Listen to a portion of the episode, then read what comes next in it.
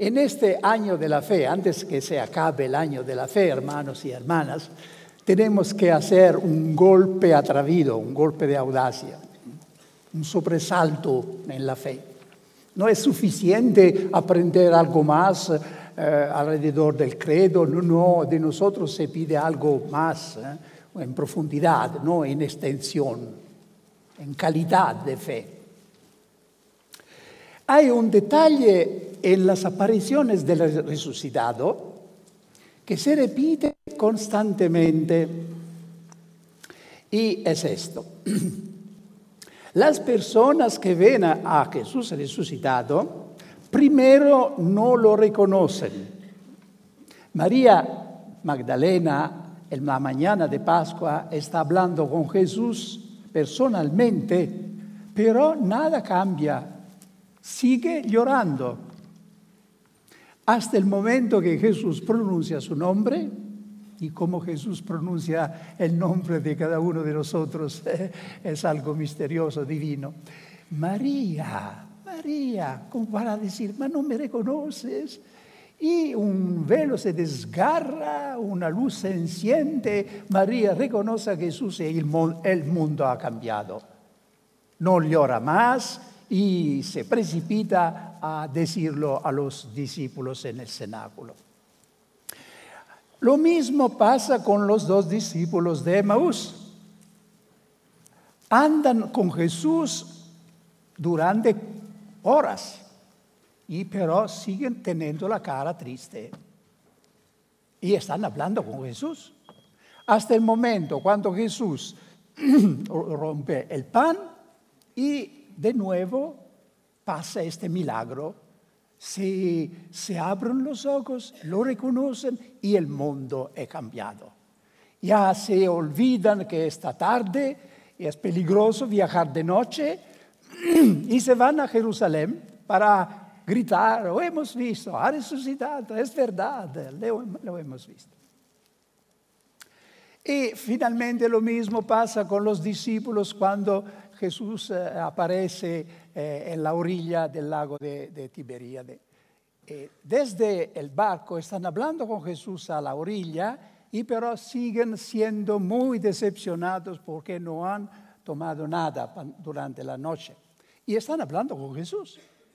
Hasta el momento que una centella se enciende en el corazón de uno de los discípulos, imaginad quién era, Juan, y dice en voz baja, me imagino, e-, el Señor, es, el Señor. Y todo el mundo ha cambiado. Pedro se echa en, las aguas para ah, llegar primero a la orilla. ¿Por qué este detalle nos interesa? Porque se repite, se repite todo el tiempo en la historia de la iglesia y del cristianismo. Nosotros somos los discípulos que hablan con Jesús, que andan con Jesús. Estamos bautizados, estamos en la iglesia, recibimos los sacramentos, entonces nosotros somos, pero muy a menudo nos asemejamos a los discípulos antes de reconocer al Señor antes que se encienda esta centella y que el mundo cambie y que nazca en nosotros eh, un, deseo de anunciarlo a todos resucitado. Y el año de la fe, sobre todo en la renovación carismática, tendría precisamente que ser la ocasión cuando se enciende esta luz, se tiene este sobresalto de conciencia y se pide conciencia de una manera más intensa, más fuerte, que Jesús resucitado está con nosotros. Y entonces todo está relativo, todo, está relativo. Jesús ha resucitado y tanto basta. Vamos a ver ahora cómo, cómo preparar este sobresalto de fe. Y empezamos con una palabra de Jesús, que es la, la, palabra más importante acerca de la fe, porque pronunciada por Jesús mismo y al comienzo de su ministerio es como un manifiesto, un proclama, como un título puesto uh, por encima de todo el Evangelio. y está en el, el Evangelio de Marco, el capítulo primero al versículo 15. Antes que yo uh, vada adelante, ¿todos me entienden? Oh, la acústica es buena, porque al final de, alguna charla me di cuenta que la mitad no habían entendido nada. Oh, no, no es, eh, una, lástima. Y la palabra de Jesús dice, y el tiempo se ha cumplido, el reino ha venido, convertíos y creed al Evangelio. Es una, una, una, palabra que oímos muchas veces, muchas veces. Incluso eh, el, eh, miércoles de las cenizas, cuando ahora se pone las cenizas, se dice convertíos y creed a, al Evangelio. Y entonces el sentido inconsciente de, que suscita este, esta palabra de Jesús es que tenemos que convertirnos, cambiar vida, hacer algunas mortificaciones y entrar en un tiempo penitencial, ¿verdad? Este es el sentido más, más uh, común. Y es un sentido equivocado. Antes de Jesús convertirse, siempre sí indicaba un ir atrás darse cuenta de estar eh, caminando en una, calle equivocada y eh, regresar a la observancia de la ley. Entonces tenía un sentido ascético, moral, eh, cambiar la manera de vivir. Hasta Juan Bautista, cuando Juan Bautista habla de conversión, entiende esto. Dice, quien tiene dos túnicas tiene que darle una a, quienes no tienen nada. Eh, cuando Jesús usa, emplea esta palabra, convertidos, metanoeite, eh, en el Evangelio, metanoeite, el sentido ha cambiado. Pero no porque Jesús se, se, se, se, se deleitaba a cambiar el sentido de las palabras, no, porque la realidad ha cambiado. Ahora, convertirse no significa ir atrás, significa dar un paso adelante y entrar en el reino que ha aparecido gratuitamente, libremente. Los hombres no han cambiado, no, no, son mejores que antes, pero Dios sí que ha cambiado. Y en la plenitud del tiempo ha enviado la salvación, el reino, el reino es, la salvación. El Evangelio es eh, eh, el mensaje de, Jesús. Ahora, la salvación se llama el Evangelio. Entonces, convertíos y creed no significan dos cosas, sino la misma. Convertíos, es decir, creed. Dios extiende su, su, su mano para darle gratuitamente, por gracia, por su infinita misericordia, toda, todo bien, todo bien, la paz, eh, la salvación en la persona de Jesús. Él espera de otro lado que haya una mano extendida de, mendigo que acepta. Entonces, la salvación se realiza con una estrecha de, de, mano. De una parte hay la gracia, la mano de Dios, es gracia que ofrece, y de, otra, de otro lado se necesita la fe, la mano que se extiende de mendigo que acepta. ¿Entendidos? ¿Es claro? Muy simple, ¿no? Todo el Evangelio, todo el Evangelio no hace que, que insistir sobre esto. Por ejemplo, la parábola del banquete. Un rey había hecho un banquete y al tiempo establecido envió a sus siervos para llamar los invitados. Estos invitados no habían pagado el precio de, la comida antes, como se hace muy a menudo ahora en, los, sociales, en reuniones sociales. ¿no? Cada uno paga el precio y después se, encuentra en un restaurante para uh, no, no, no, estos invitados no han pagado nada, son libres, se tiene solo que aceptar. Otra, palabra, la oveja desgarriada. Se habla de la oveja desgarriada como un, un caso típico de conversión.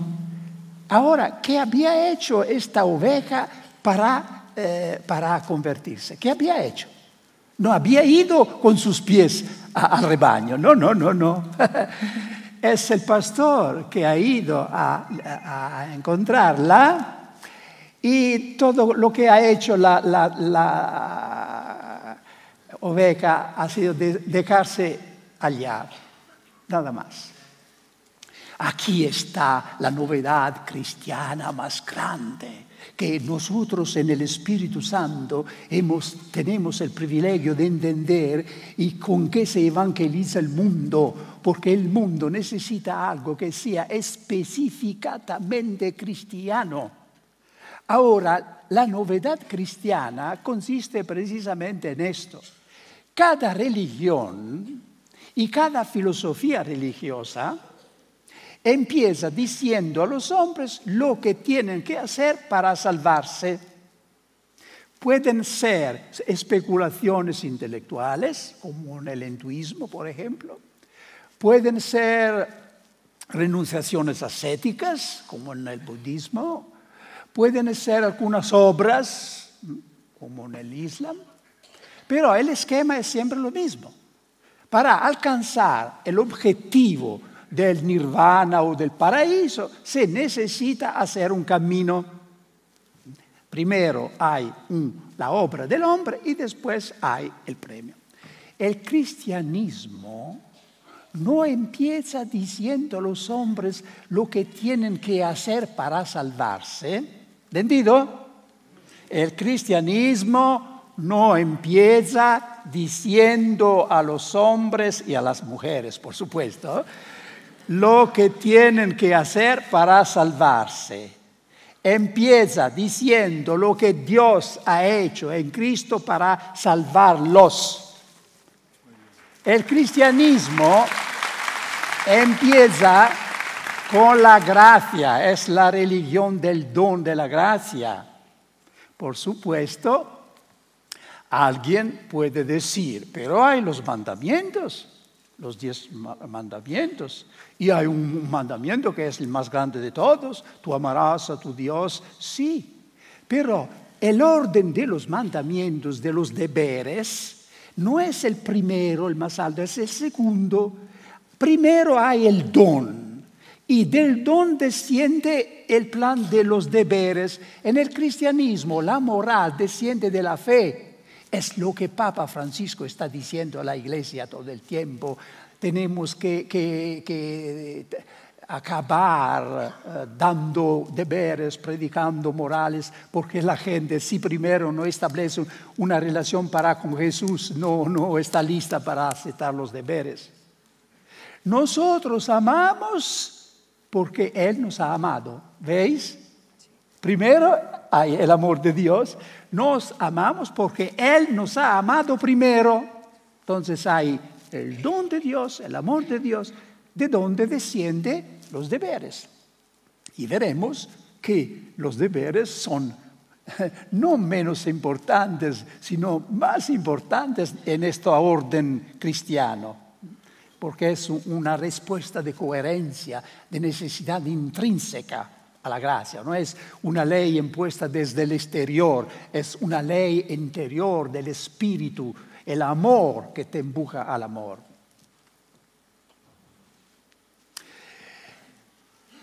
¿Quién entendió primero esta novedad revolucionaria de, de Jesús? ¿Fue? ¿Quién fue? Pablo, San Pablo. María, María lo vivió, María lo vivió, María vivió todo. María no es la persona de la palabra, sino de la vida. es una carta de, Dios escrita no con, eh, con, tinta, sino con el Espíritu de Dios. Pablo, sí, eh, Jesús eligió Pablo, primero le hizo, le hizo eh, experimentar esto, y leemos el capítulo, algo del capítulo tercero de la carta a los filipenses, donde Pablo eh, cuenta cómo él experimentó este cambio en su vida. Es Filipenses capítulo tercero y eh, versículos 4 eh, hasta 10. Si bien yo podría apoyarme en ellos, y si alguno aduce méritos semejantes, yo con, más razón. Circuncidado el octavo día, israelita de raza, de la tribu de Benjamín, hebreo, hijo de hebreos, respeto a la ley, fariseo, celoso perseguidor de la iglesia, en lo que toca a la justicia legal, irreprochable. Este es el retrato de Pablo antes. Y atención, porque podríamos equivocarnos y pensar, cierto que Pablo tenía que convertirse, era un perseguidor de la iglesia, era un fariseo, y sería completamente eh, erróneo. Erróneo se dice en castellano. Porque todos estos títulos eran títulos de santidad. Es como decir para nosotros, yo fui bautizado el octavo día de mi vida. Yo pertenecía a la iglesia católica que, es el pueblo elegido. Yo eh, eh, era fariseo, eh, se podía traducir, yo pertenecía a la orden religiosa más austera de la iglesia, porque estos eran los fariseos, era la orden, el partido más, más austero. Y por lo que se puede eh, aquí estar con el esfuerzo personal, yo era un hombre irreprochable. Aquí se podía empezar el proceso de canonización de Pablo. Pero en la Biblia hay un punto a la línea y la página está dividida en dos, y también la vida de Pablo. Y empieza con un adversativo, pero lo que para mí era ganancia, todo esto, lo consideré por perdida por Él, por Cristo. Más aún, todo lo considero pérdida comparado con el superior conocimiento de, de Jesús eh, como mi Señor. Es el único caso donde hay singular, no nuestro Señor, sino mi Señor. Por el cual doy todo por perdido y lo considero basura con tal de ganarme a Cristo y estar unido a Él. No contando, no contando con una justicia mía basada en la ley, sino en la fe en, él, en Cristo, la justicia que Dios concede al que cree. ¿Claro? Si no es claro, después iréis a leer de nuevo este magnífico capítulo. Esta es la experiencia. Pablo experimentó que el encuentro de Jesús había revolucionado todo.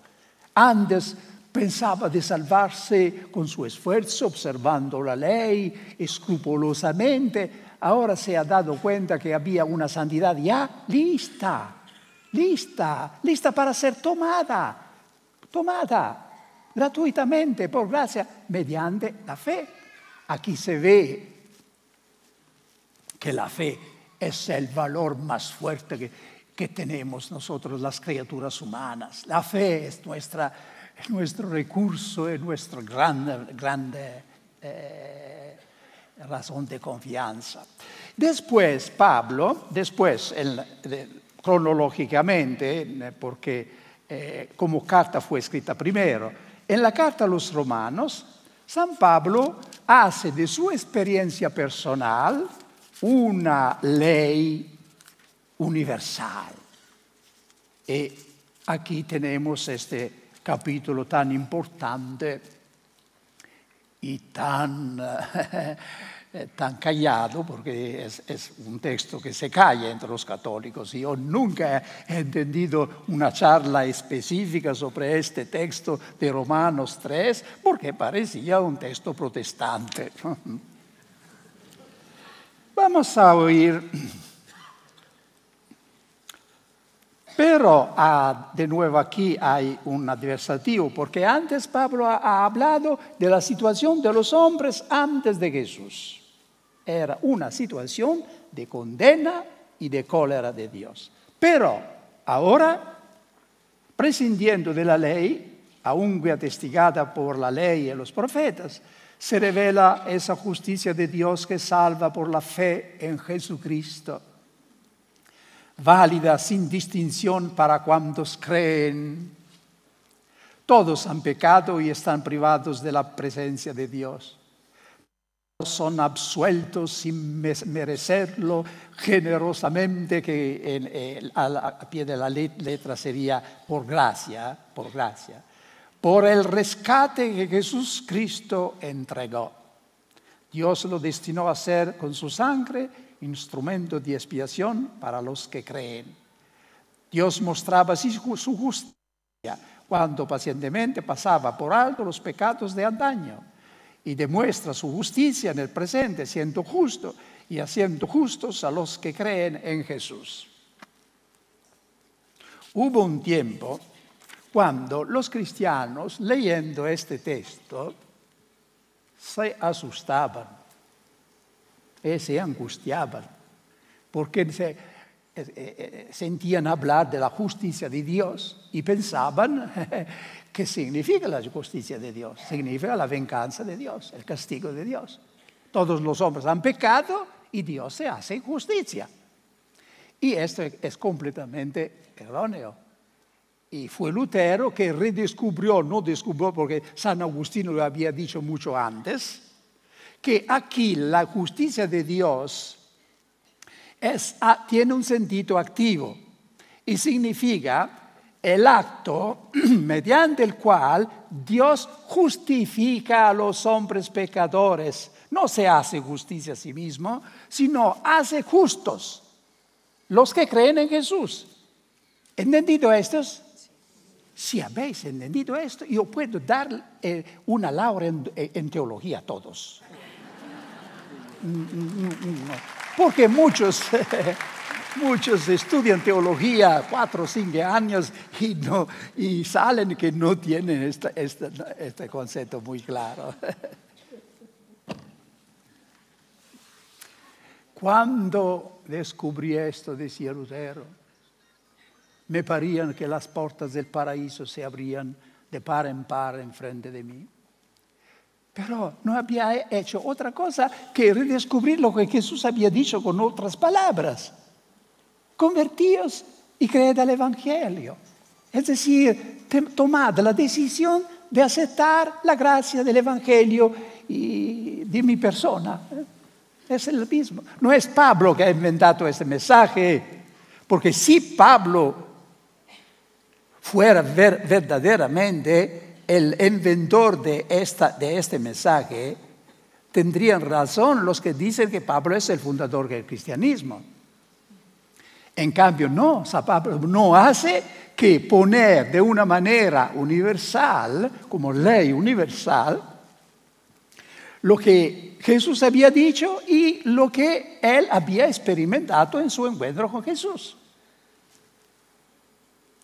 Este, este texto, que se, la tesis que se llama la justificación gratuita por la fe, había hecho siempre un, objeto de, lucha entre católicos y protestantes.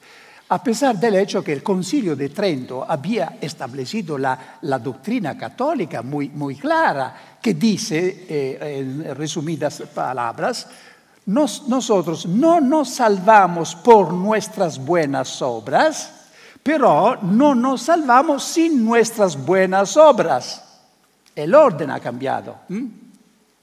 Pero en la práctica, como los protestantes insistían exclusivamente y unilateralmente, eh, tenemos que decirlo, en la fe, y los, católicos eh, se, han preocupado de predicar sobre la necesidad de la conversión, de, los esfuerzos humanos, y ahora el tiempo ha cambiado. El tiempo ha cambiado. Estamos frente a un mundo que no conoce nada de Jesús. No podemos discutir de una doctrina, de una interpretación más que de otra, cuando la persona misma de Jesús eh, está olvidada.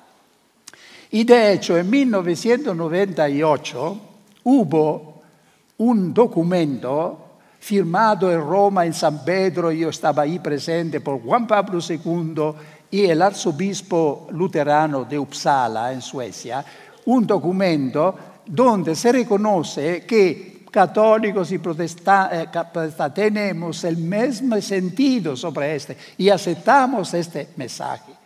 Y mucho me impresionó una observación de Juan Pablo II a esta ocasión que decía,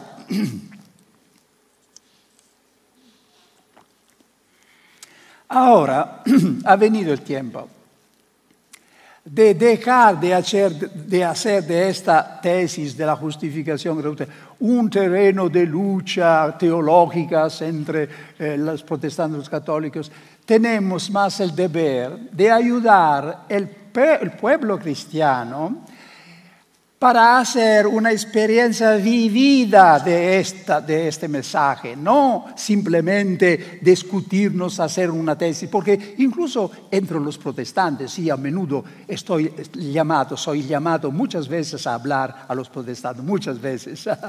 He tenido un retiro a 5.000 pastores eh, eh, pentecostales en Suecia el pasado junio y tengo muchas invitaciones a retiros, y se lo dije e, e, el peligro no estaba solamente entre nosotros los católicos. Ellos hablaban todo el tiempo de justicia gratuita, de, justificación por la fe, pero se había vuelto una tesis, una tesis teológica. Y ahora ha venido el tiempo que esta, este mensaje tiene que, que, volverse una experiencia vivida, libertadora de todo el pueblo cristiano. ¿Estáis de acuerdo? ¿Queréis hacer esta experiencia?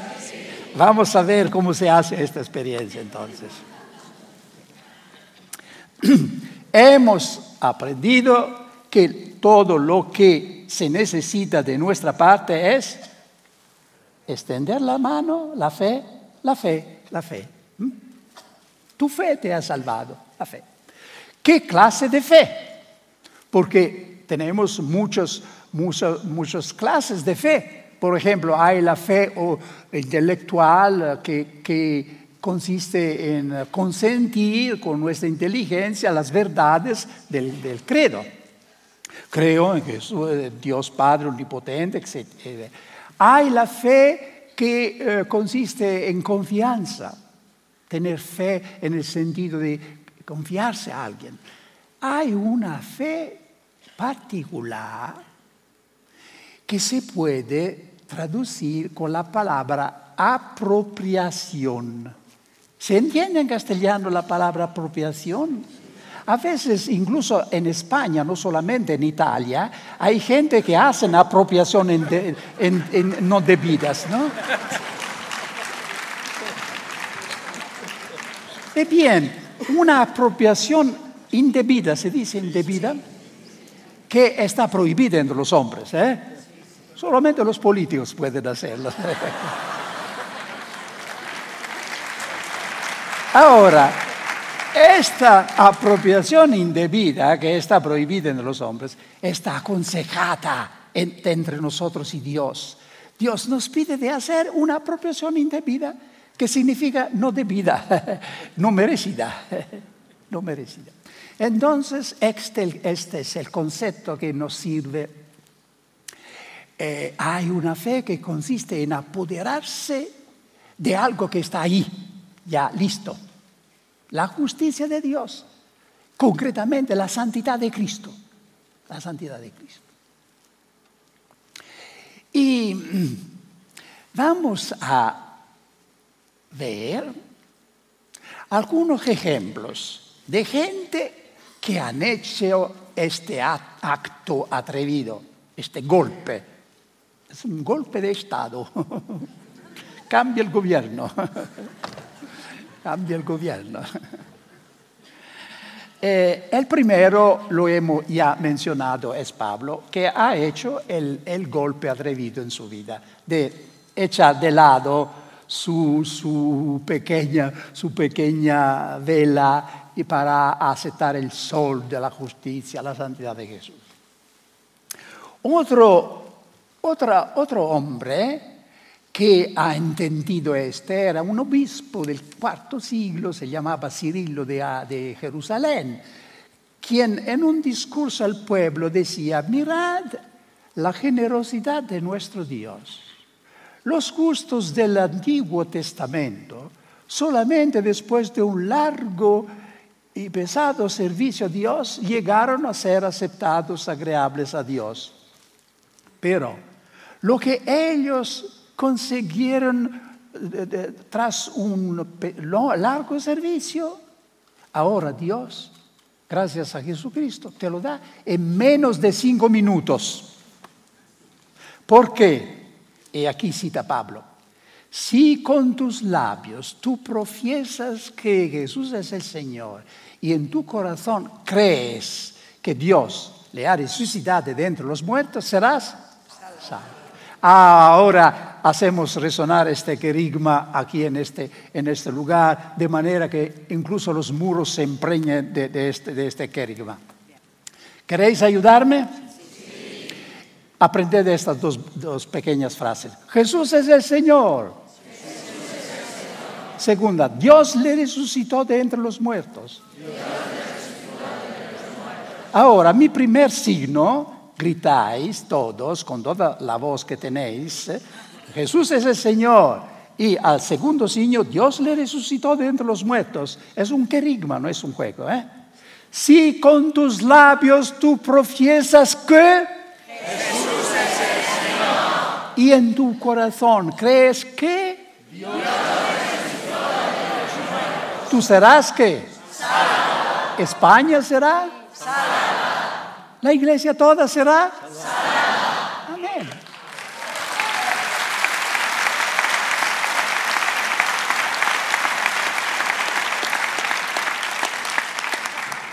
¿Estáis cansadas? No. Ah, ah. ¿Podemos ir adelante? Sí. Otro, otro hombre que nos dice algo sobre este acto ah, atrevido fue San Juan Crisóstomo, que después fue elaborado por un autor bizantino de la Edad Media, Cabasilas. Él emplea una imagen, dice, imaginad que en un estadio se ha desarrollado una lucha épica. Un valiente ha enfrentado al tirano de la ciudad y con suor, sangre, heridas lo ha vencido. Tú estabas, ¿cómo se dice en las tribunas? Sí, la grada. Las gradas. Tú estabas en las gradas. Tú no has, no has eh, eh, no has eh, llevado heridas, sangre, la lucha la he visto de lejos, ¿no? ¿Eh? Pero si tú trepidas por este valiente hombre, si secudas en la asamblea alrededor de ti en su favor, si deliras hasta el al punto de considerar como tu victoria la victoria de este hombre, yo te digo que tú tendrás parte del premio de este hombre valoroso. Hay más. Imagínate que este hombre no tiene ninguna necesidad de la corona que ha ganado. ¿Qué hará?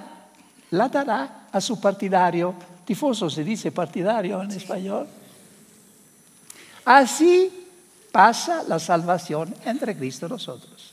Él ha combatido en la cruz con el tirano, Él lo ha vencido con heridas nosotros, ¿qué hemos hecho?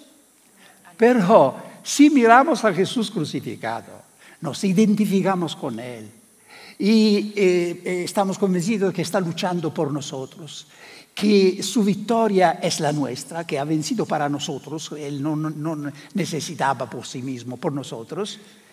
Y aquí sucede el acto que cambia el hombre. Qué novedad, qué don de Dios qué don de Dios que, hay para la humanidad. Y la humanidad puede ver en Madrid alrededor de vosotros los intereses de yo viajando en aéreo, yo veo la gente que está interesada y lee en el jornal los espectáculos, los eventos políticos. Son cosas, sí, que, tienen su, valor, pero esta gente no conoce lo esencial de la vida. Y entendéis, eh, eh, el lo precioso que es poder tener un tiempo cuando tomamos conciencia de lo esencial de la vida, lo que pertenece a la vida eterna, que no pasa de un día tras otro.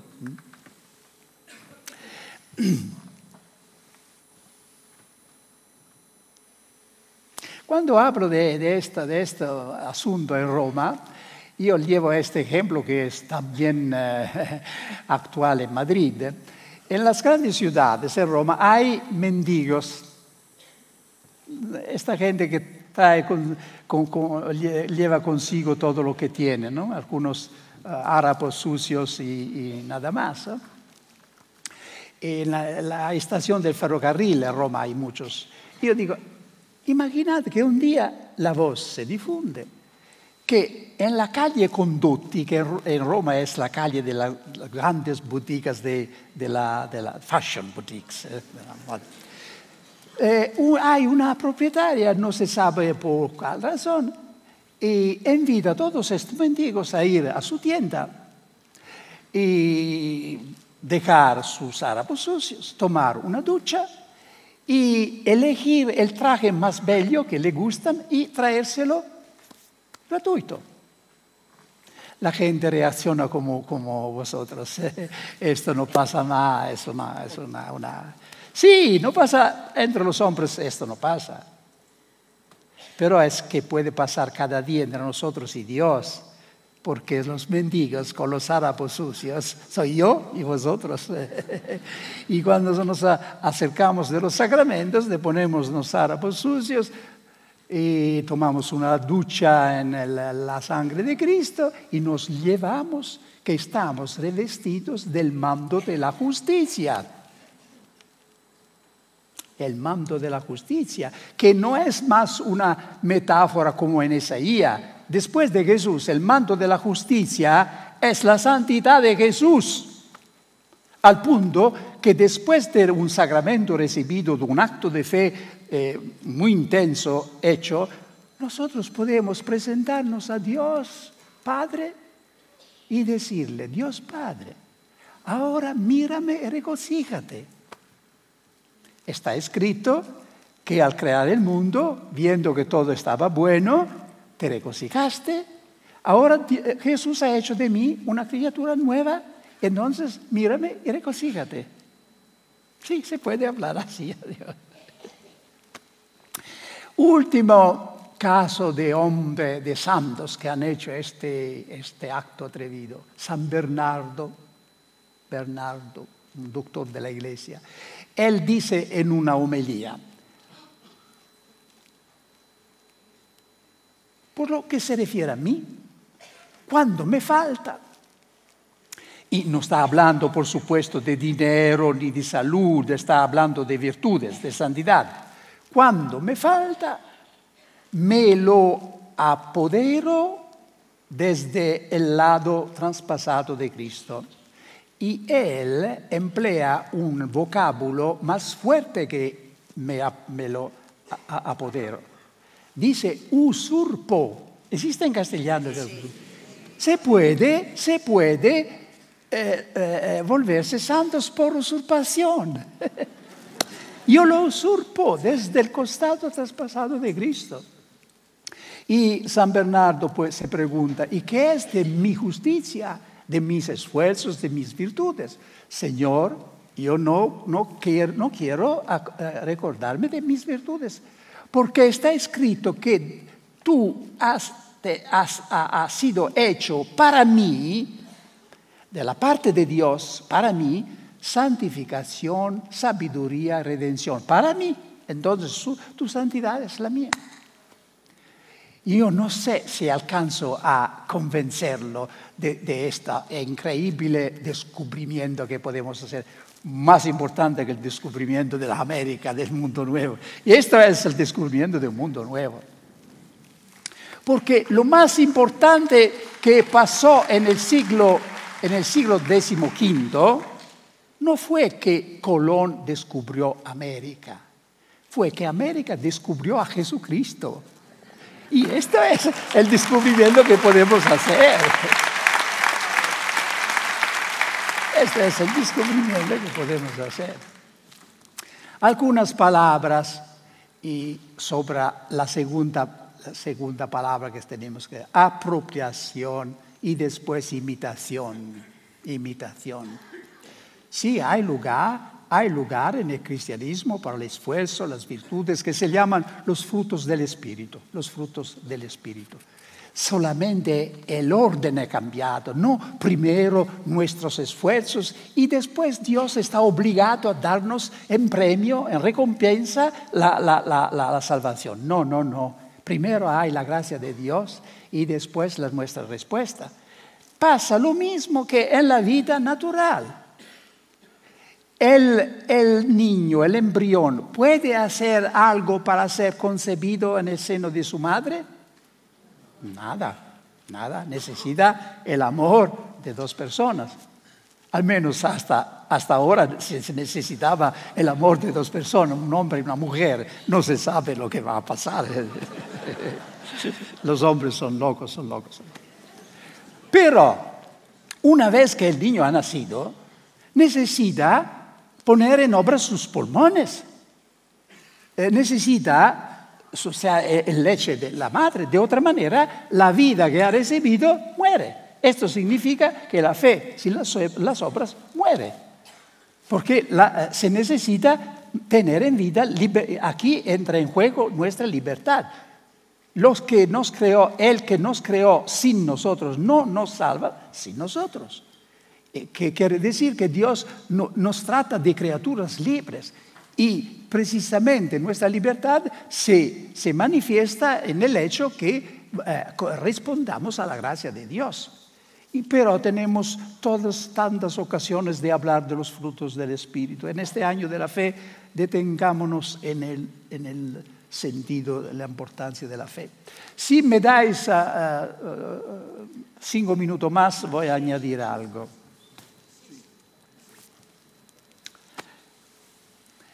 El Evangelio de, Marco empieza con esta grande palabra, grande proclamación, convertíos y creed al Evangelio. Ahora sabemos qué significa, ¿eh? es un anuncio glorioso y gozoso, no es una, invitación a la, penitencia, después hay lugar también por esto. Y se acaba, el Evangelio de Marco, se acaba con otro anuncio majestuoso id y proclamad el Evangelio.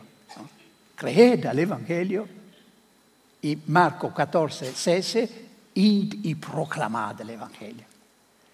El primer deber de los que han oído el anuncio del Evangelio, de esta salvación gratuita por medio de Jesucristo, eh, eh, es lo que hicieron la Magdalena, los discípulos de Maús y los apóstoles. Ir ir y eh, encontrar ocasiones, encontrar o buscar personas a quienes se pueden eh, manifestar, proclamar la novedad, lo que nosotros hemos experimentado. La primera evangelización, especialmente para vosotros los laicos, consiste en hacer lo que hizo Pablo, contar la experiencia, lo que pasó a mí. Yo también era este, este hombre. Me parecía que siendo bautizado, confirmado, eh, había tenido todo, me parecía estar seguro. Un día encontré de una manera nueva, gracias al Espíritu Santo, a Jesús y mi vida cambió. Aquí este, esta es la evangelización, dar testimonio. Cuando no se puede dar testimonio, se puede invitar una persona a un encuentro como esto. ¿Cuántas personas han tenido la vida cambiada porque un amigo la había invitado a un encuentro? Estaban ahí como curiosos por, por eh, educación a veces y se fueron a su casa transformados completamente, transformados. No solamente ellos, sino toda la familia. E en los Estados Unidos una vez fui invitado por una, una pareja, un diácono permanente y su mujer, y la, tarde antes estábamos en un restaurante y yo veía que el marido tenía muy eh, tiernamente la mano de su mujer. Y me, dijo el marido, eh, ve cómo nos amamos ahora. Pero no fue siempre así. Habíamos uh, empezado las pláticas de, del divorcio y nos peleamos, luchamos todo el tiempo, incluso frente al abogado. Una vida imposible. Un, alguien me invitó a un encuentro de oración, no sabía qué, era. Yo me fui ahí, me fui ahí, sin sin esperar nada. Yo no sé qué pasó. Un torrente de amor me vino por encima, me di cuenta que eh, mi amor por mi mujer había renacido, me fui a mi casa, desperté a mi mujer en la noche, la abracé y le dije, te amo, te amo, te amo. Y la mujer uh, pronta, los carismáticos te han vuelto loco.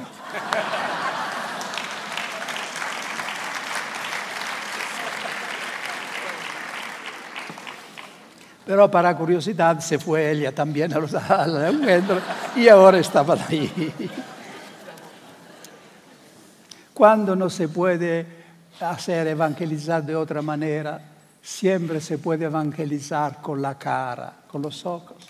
Pablo VI decía, los cristianos tienen que tener fuego en el corazón, palabras en, los labios y profecía en la mirada.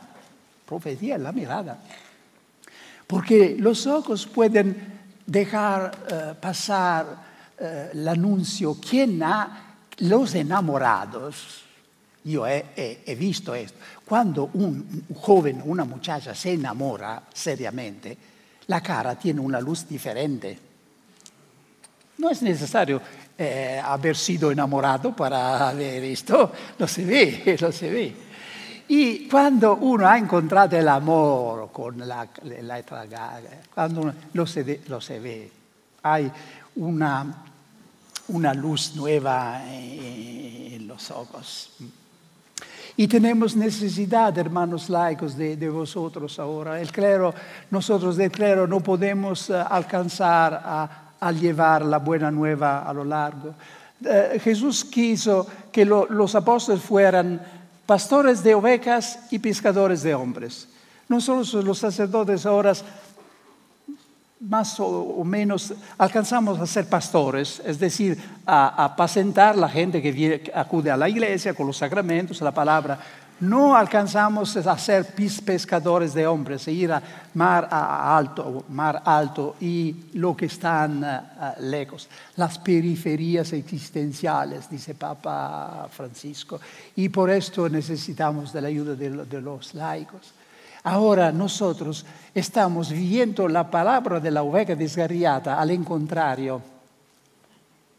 99 ovejas se han desgarriado una ha permanecido al rebaño y toda la iglesia está ahí acariciando la oveja que se ha, que se ha, que se ha eh, quedado al rebaño. ¿Quién cuida de las 99? ¿Quién cuida de las 99? Y este es el mandato que Dios nos confía esta mañana. Si por favor el Ministerio de la Música ahora me hace entender este canto, me has llamado a la orilla, he venido a la orilla, me hace un gran, favor. ¿Eh? Lo, lo, lo, conocéis este canto, ¿no? Oh, vamos a concluir cantando.